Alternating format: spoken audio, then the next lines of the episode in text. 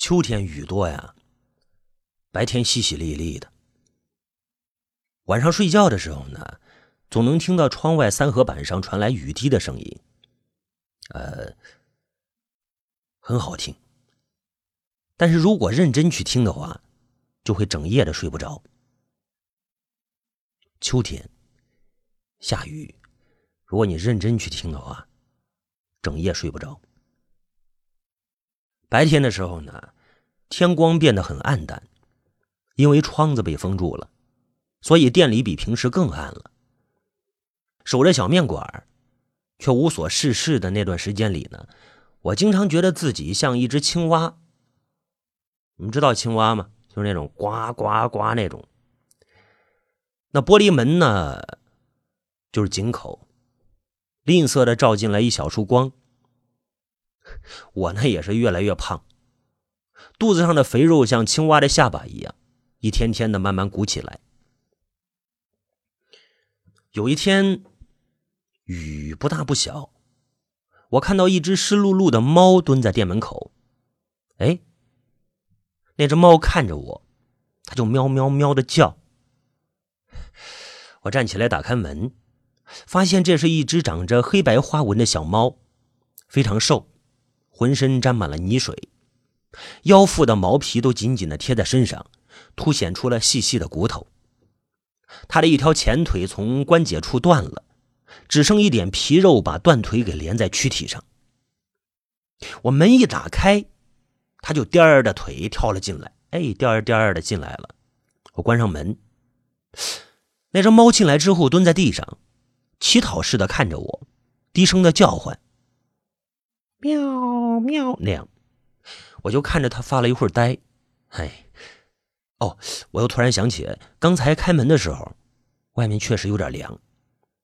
我伸手摸它，就是摸那只猫，我这才注意到，那只猫瘦小的身体在轻微的颤抖。嗯，它可能是感冒了，身上有些烫。我找来一块干毛巾披在猫的身上，然后去厨房呢，切了一小块肉。剁成肉泥，拌了一些温水，给它端出来。那小猫呢，已经把毛巾卷了起来了，窝在地上。我呢就放下碗，那猫就乖巧的探头去吃，发出了细碎的咀嚼声。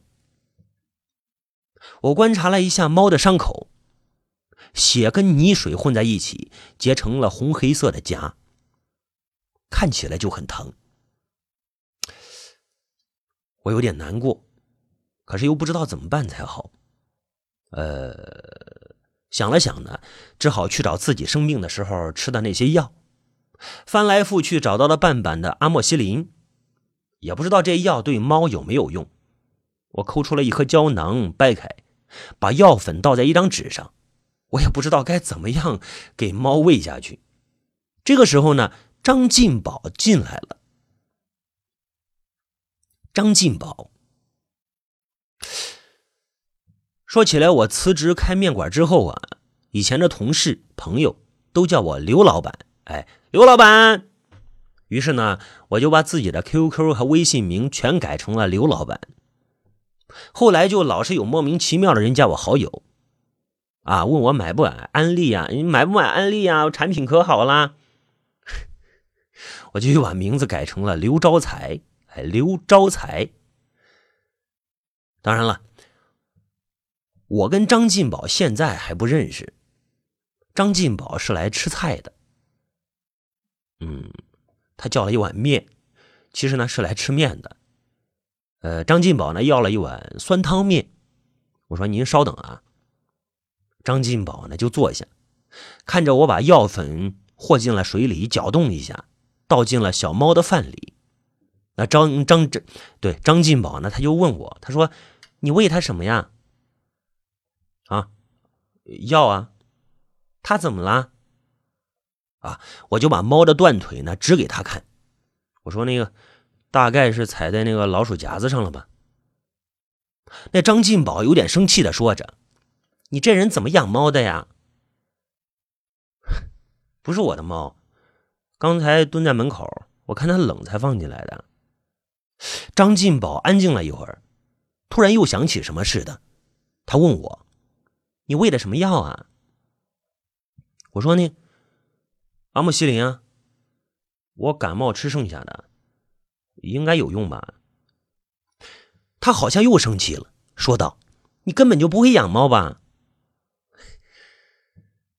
我就一边搅拌着药，我一边跟他说：“我就是一卖面的，我我干嘛要会养猫啊？”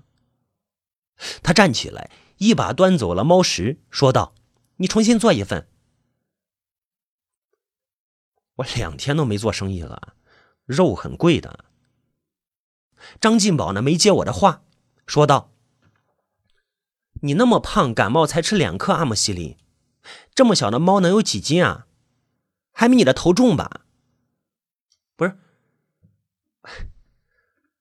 我就有点懵了。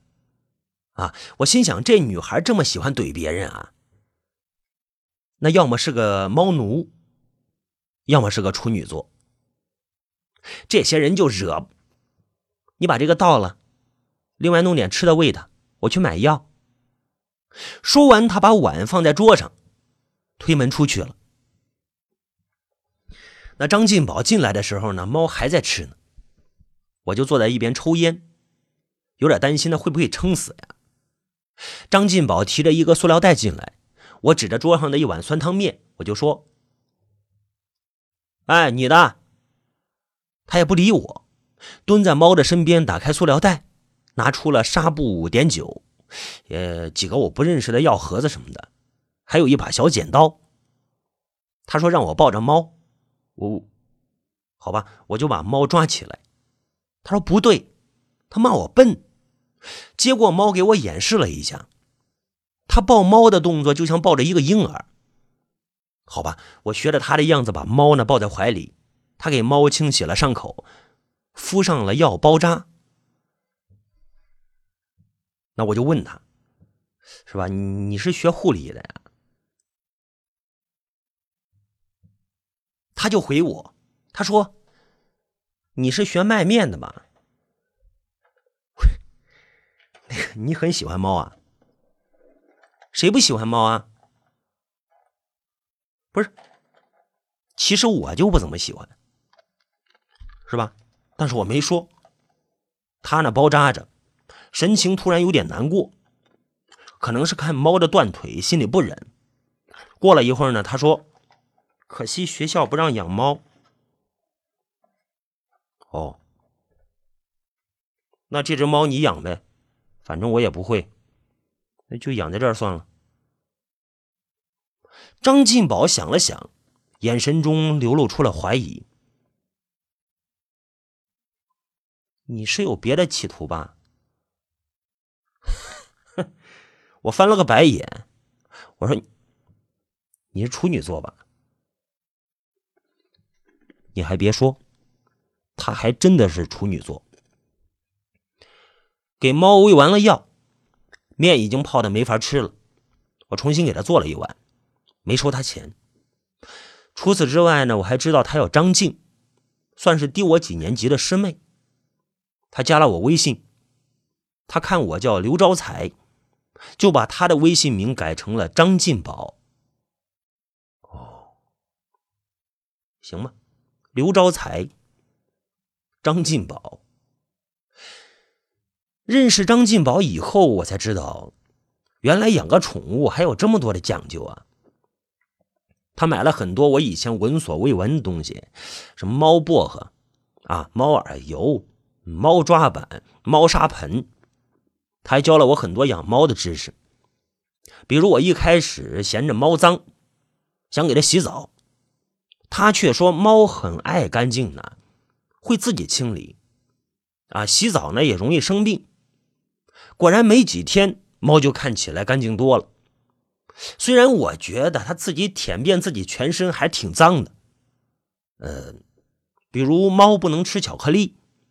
它就会中毒，啊，不能吃太多盐，会加重肾上的负担。比如我知道了，猫喜欢在固定的地方上厕所，并且拉之前会挖坑，拉完了之后会埋起来，哎，反正学了不少。我跟张金宝说呀，小时候我家的猫特别喜欢在我的鞋子里面拉屎，原来是家里没地方挖坑的原因。不过那只猫是爸妈养来用来防老鼠的，从来都是我们吃什么猫就吃什么。它要是不吃就自己抓老鼠，也没人会特意喂它。张进宝呢就问我，那后来呢？后来就死了呗。我看他不高兴，我赶紧解释，我说：“那要是活到现在，不都成精了吗？”过了几天呢，小猫的身体状态明显的变好了，叫声变得响亮，毛发也有了光泽。那以前是怎么叫的呀？喵喵。现在怎么叫的呀？喵喵。那一跑一跳，动作也迅捷了许多。张进宝呢，就跟我商量着，打算给他取个名字。好吧。说起来，自从店里有了一只猫，哎，我的生意就变好了很多。客人们都喜欢猫，看到它只有三条腿呀，就心疼，经常来店里看它。我就想叫它财神爷。张进宝说难听死了，要不叫灰灰吧。我说他明明只有黑白两种颜色，你这是黑白不分呀？怎么叫灰灰呀？张进宝说：“那灰是灰姑娘的灰。”我说：“你把它翻过来看一看，是不是姑娘？”他那不一定。好吧，最后商量的结果是呢，张进宝叫他灰灰，我叫他财神，财神。财神那截断掉的腿一直就那么拖着，看他的样子好像也不觉得疼啊。说起来，张进宝买的药他很有效果，伤口很快愈合，只是腿呢没有再长回去。腿连接在他身上那一点皮肉已经坏死了，那一截断腿像茧一样慢慢的风干，失去了生命的光泽，脱落了下来。我跟张进宝在学校里找了一地方。埋了那截断腿，断腿和所有的猫腿一样，有绒绒的毛和柔软的肉垫。现在呢，它们都埋在了土里，用不了多久就会腐烂。我点了三支烟呢，啊，插在地上，我双手合十，哎，我说那什么，啊，爪子哥，以后您再也不用受累了啊，嗯，睡点吧。完了，我又问张进宝：“我说你不说点什么呀？你不是最喜欢摸猫爪子吗？”张进宝不说话。我想起来财神看我握着他的断腿时的眼神。我本来想把断腿扔进垃圾桶里，但是他定定的看着我，哎呦，我就有点下不了手。他的断腿握在我手里。因为有绒毛的关系，很快变得暖暖的，但是仍有一点干枯的质感从里面传来。其实我不喜欢猫，对其他宠物呢，也没有什么特别的好恶感，不是很喜欢，也不是很厌恶。我就不相信它们能够跟人交流。但是当我的手中握着一截几乎风干的猫腿时，它的主人，啊，就是这只被我叫做财神的猫。他看我的眼神使我觉得，他想表达什么。只可惜呢，他不懂我们的语言。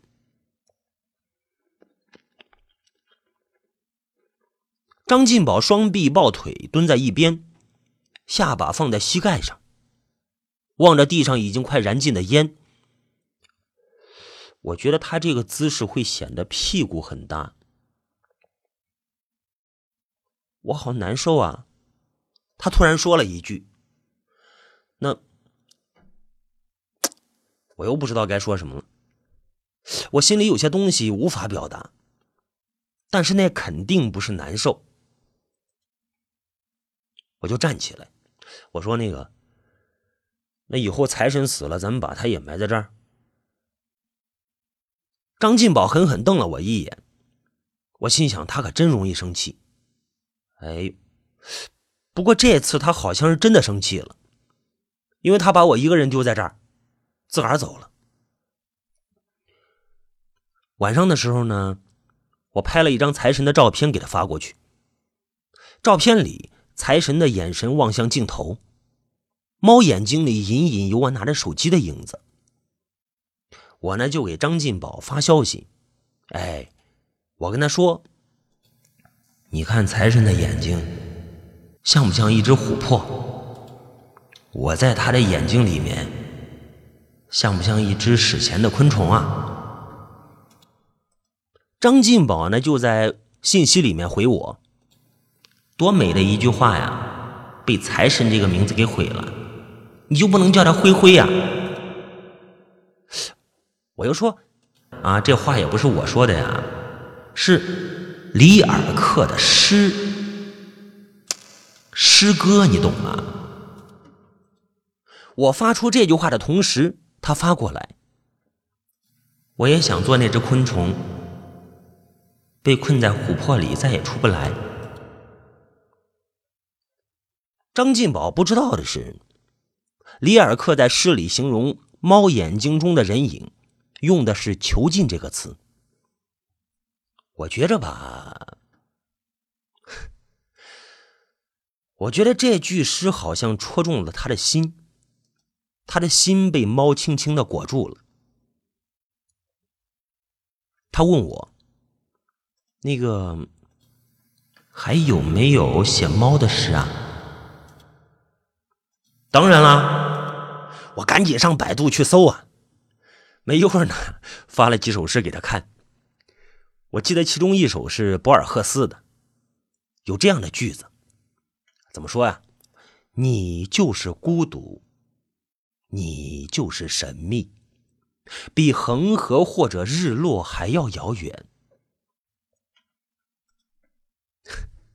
张进宝学校里有各种各样的事，所以平时不能天天来我店里看猫，就安排我来照顾财神。财神慢慢也习惯了三条腿的生活。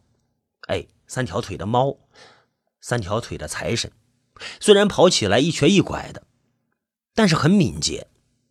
那条断了一截的腿，像人类打了石膏的胳膊，就那么摆在胸口。不过当他卧下的时候，完全看不出来他只有三条腿。有时候他甚至能一跃就蹦上桌子，惹得客人们不好好吃饭，都去逗他。对了，有一次他还抓了一只老鼠，花了数个小时把它放开，再抓住，放开，再抓住，放开，再抓住，最后杀死吃掉。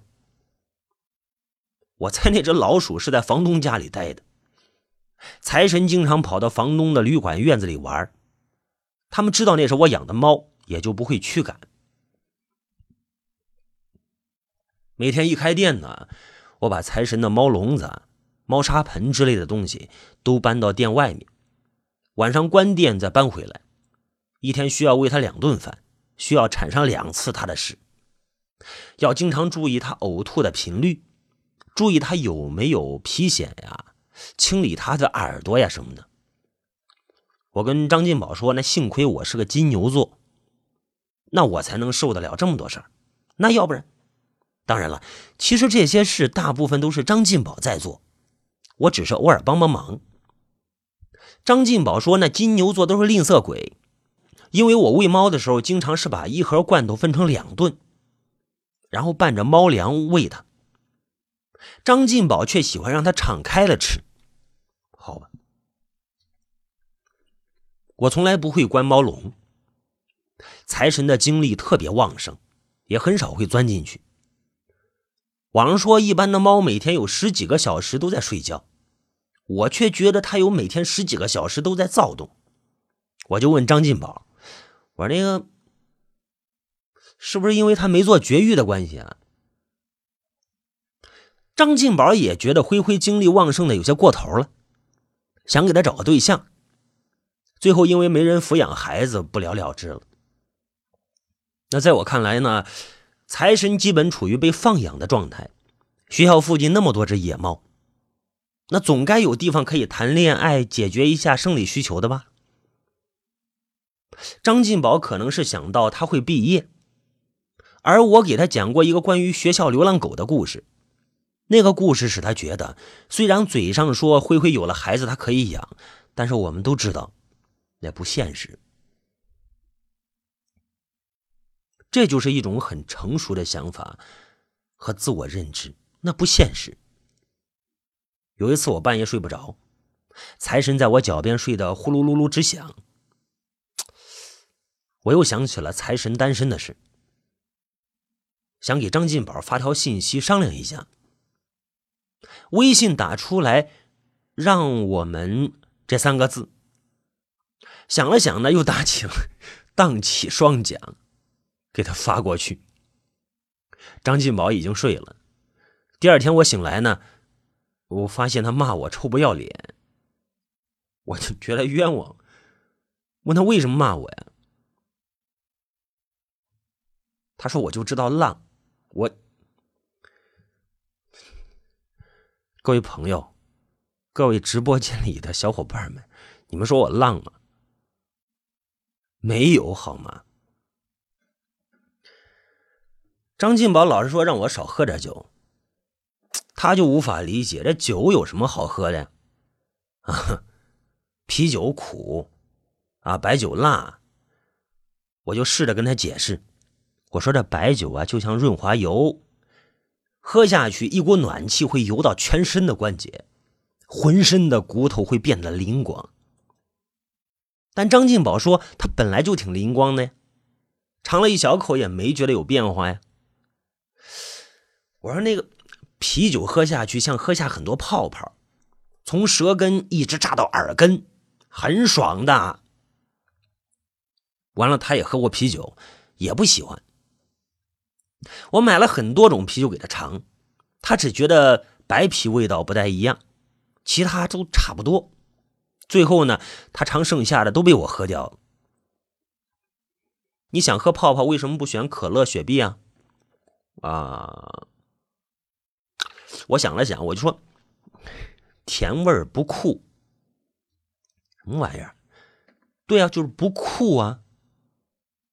有一次，我买了一瓶名叫“生命之水”的伏特加，啊，九十六度，跟青柠饮料兑起来喝。那个酒瓶子非常漂亮，清澈剔透，标签上的字是蓝色，中间用红色大大的写着“九十六”，千分比，而啪百分比。张进宝就说：“这酒瓶子好看。”放弃了容貌，跑来让我给他也倒一杯。我在大半杯饮料里倒了几滴酒，他尝了尝，说：“这喝不出来酒的味道啊。”又让我倒了一些。这一次他喝完了一口之后，眼睛突然变得亮晶晶的。他说：“好喝，这才是润滑油嘛。”我喝完这一杯，他又倒了一杯。而且呢，这次的酒明显比上次兑的还多。我说：“那个你少喝点啊，别喝醉了。”没事儿，反正你是个好人。哦，不是，我听着这话吧，总觉着哪儿不对劲儿。但是可能因为是在喝酒，我就没怼他。他喝完了，继续倒酒，啊，我也继续倒。最后他没喝醉，好家伙，我喝醉了。那天晚上我做了个梦，我梦见张进宝是我的学姐，我在他宿舍楼下等他，等了好久啊。学校里黄色的路灯昏昏暗暗的。有流浪狗跑来跑去的，我想起我还没毕业的时候，经常会买一些火腿肠去喂它们，就那些流浪狗。不是，我又想，我现在不是还没毕业吗？什么情况？什么我没毕业的时候会买一些火腿肠喂那些流浪狗？我这会儿不是没毕业，而且现在比上学的时候还有钱一点啊！什么？于是我去小卖部里买了很多吃的，喂那些流浪狗。啊，反正我也忘了我是毕业了还是没毕业。反正这会儿我是在学校里面，张进宝是我的学姐，做梦嘛，你们就包涵一下。其实我从小就怕狗，喂流浪狗的时候也不敢把东西拿在手里喂它们，而是撕开扔在地上。我看到有人或者什么动物很饿，我就会觉得很很难受。我看到他们围在我身边吃东西，就会觉得心情舒畅。这一点上呢，张进宝和小美都有点像那些流浪狗。我喜欢看他们坐在我的对面吃我做的东西。张进宝终于出来了，他穿着清凉。把平时披着的头发扎成了辫子，我就夸他好看，哎，好看，他很高兴。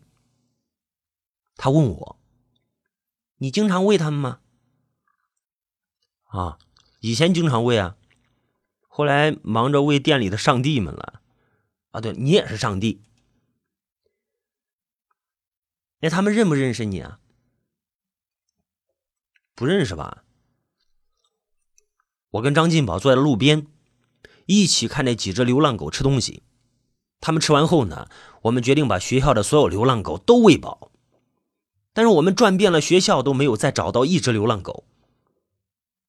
在路上，我给他讲了关于流浪狗的故事。很久以前，学校里有一只叫小黑的流浪狗，它有狼狗的血统。看起来很凶，学生们平时都绕着他走。有一天晚上，一失恋的学生喝醉了，踢他没踢到，被咬了一口。流浪狗小黑被学校的保安当场打死。有一只喜欢小黑的小狮子狗叫小花，想救小黑，也被打死了。还有一只小黑的情敌小黄，看到他们杀死了小花。逃进了五号教学楼，你就扯吧你啊！你写小说呢？张金宝说：“我真的，你不信你明天问一问灰灰，真的。”我继续跟他讲，那天晚上学校下了一命令，要杀死学校里所有的流浪狗。保安们在学校里到处找狗，找到就一哄而上，用棍子砸死。他们吸引了很多目光，越多人看，他们就越兴奋。那些保安，流浪狗们先是汪汪的叫啊，然后是嗷嗷的叫，转瞬间就没了声息。只有小黄逃过这一劫。第二天呢，我上课的时候发现了他，把自己带到教室的早餐喂给了小黄。后来呢？后来有很多学生抗议啊，学校里贴大字报，在论坛上发帖之类的。不过那个时候移动网络没现在这么普及，最后就不了了之了。咱们学校里以前的流浪狗都是学生们毕业的时候丢弃的，现在的流浪狗都是小黄的后代。说完，我想起我们今天晚上一只流浪狗都没有找到，但是他没有反驳我。第二天我睡醒之后给张进宝发信息，我说我昨天晚上，昨天晚上梦到你了。他就问我梦到什么了，我说我梦到咱俩在学校里喂流浪狗，可是一直都找不到。张金宝说：“你忘了咱俩昨天晚上在学校里做什么了？你还记得自己说了些什么吗？”不是，我我忘了，我是一点都不记得。好家伙，张金宝的酒量比我好很多，可他什么都不愿意告诉我，直到现在我都不知道我到底说了什么。直到现在，对，跟我一样。冬天来了，那只三条腿的猫财神终于不再那么躁动了，可能是因为太冷了。张进宝是南方人，很喜欢西北的冬天，因为宿舍里有暖气。不过外面动辄零下十几、二十度，他也不怎么喜欢经常出来。照顾财神的很多事落在我身上，因为外面太冷，猫砂盆之类的东西没法再放在门口，而我的面馆又实在太小了，养着他每天花很多时间打扫卫生。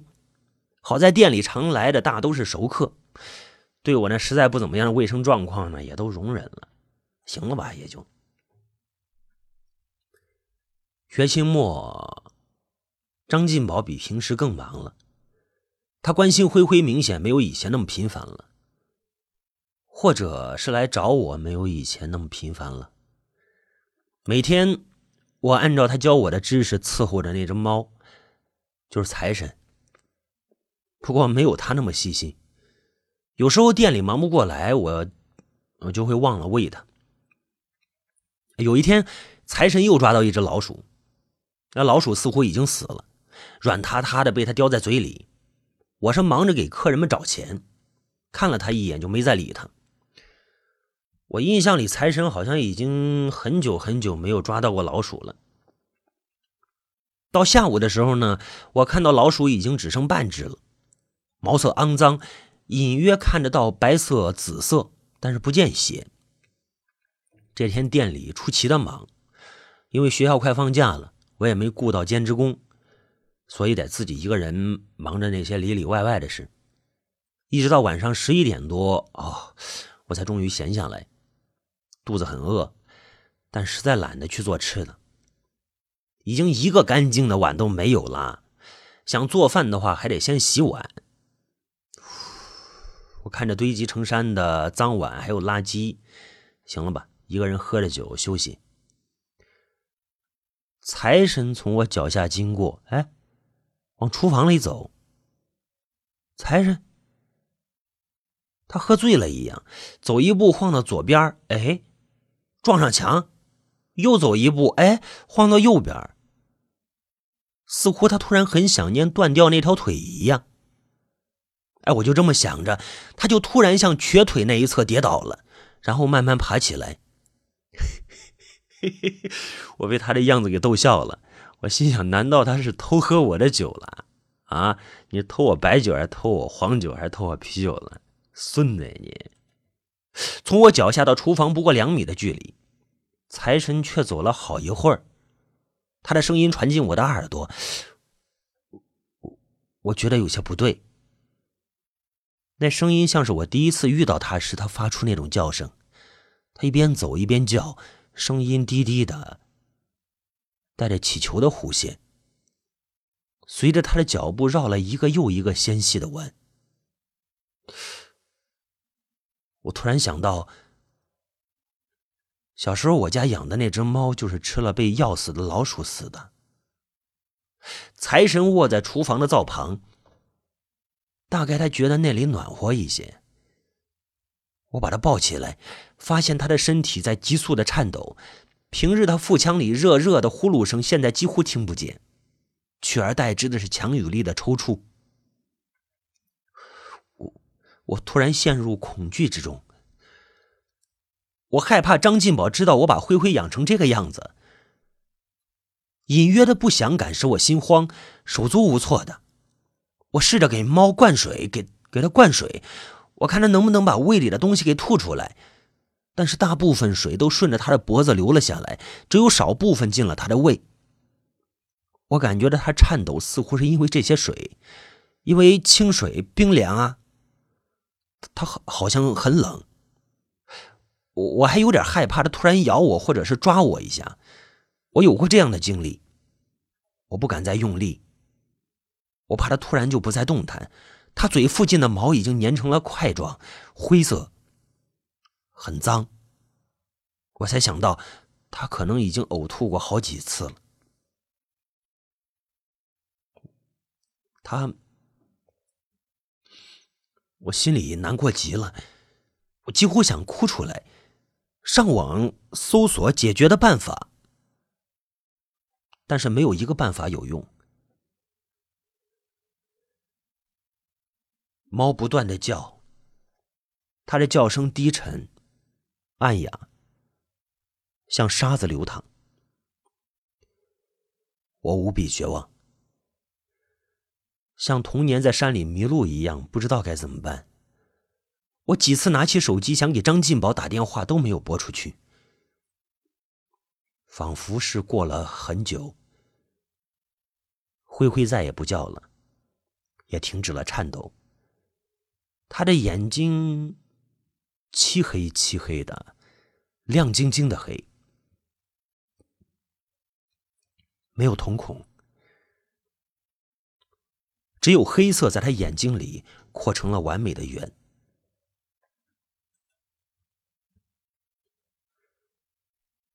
我发信息告诉张进宝，灰灰死了，对不起。然后又反复的想该怎么解释这件事，一直到后半夜都没有想到，最终我，我什么原因都没说。张进宝没回我信息，应该是睡着了。第二天，张进宝还是没回我。我也仍然不知道该怎么跟他解释些什么。我本来想把猫的尸体和腿埋在一起，但是昨天晚上望着外面的黑夜，却没敢行动。灰灰已经彻底变凉，呃，僵硬了。我犹豫许久，还是没有勇气独自带着他的尸体去掩埋。也不知道为什么，最终我把它放进了垃圾桶。我在一种对见到张进宝的恐惧中忙碌着。第三天、第四天，张进宝仿佛消失了一样，使我可以躲在面馆里悄悄生活。又过了一段时间，某个晚上，我终于忍不住想跟张进宝再聊聊天，给他打招呼。发现原来他早已经删除了我的好友，我没敢给他打电话，因为总会想到他像我一样，在手机上反复的敲出文字又删掉的场景，他像我一样，这，这让我很难过。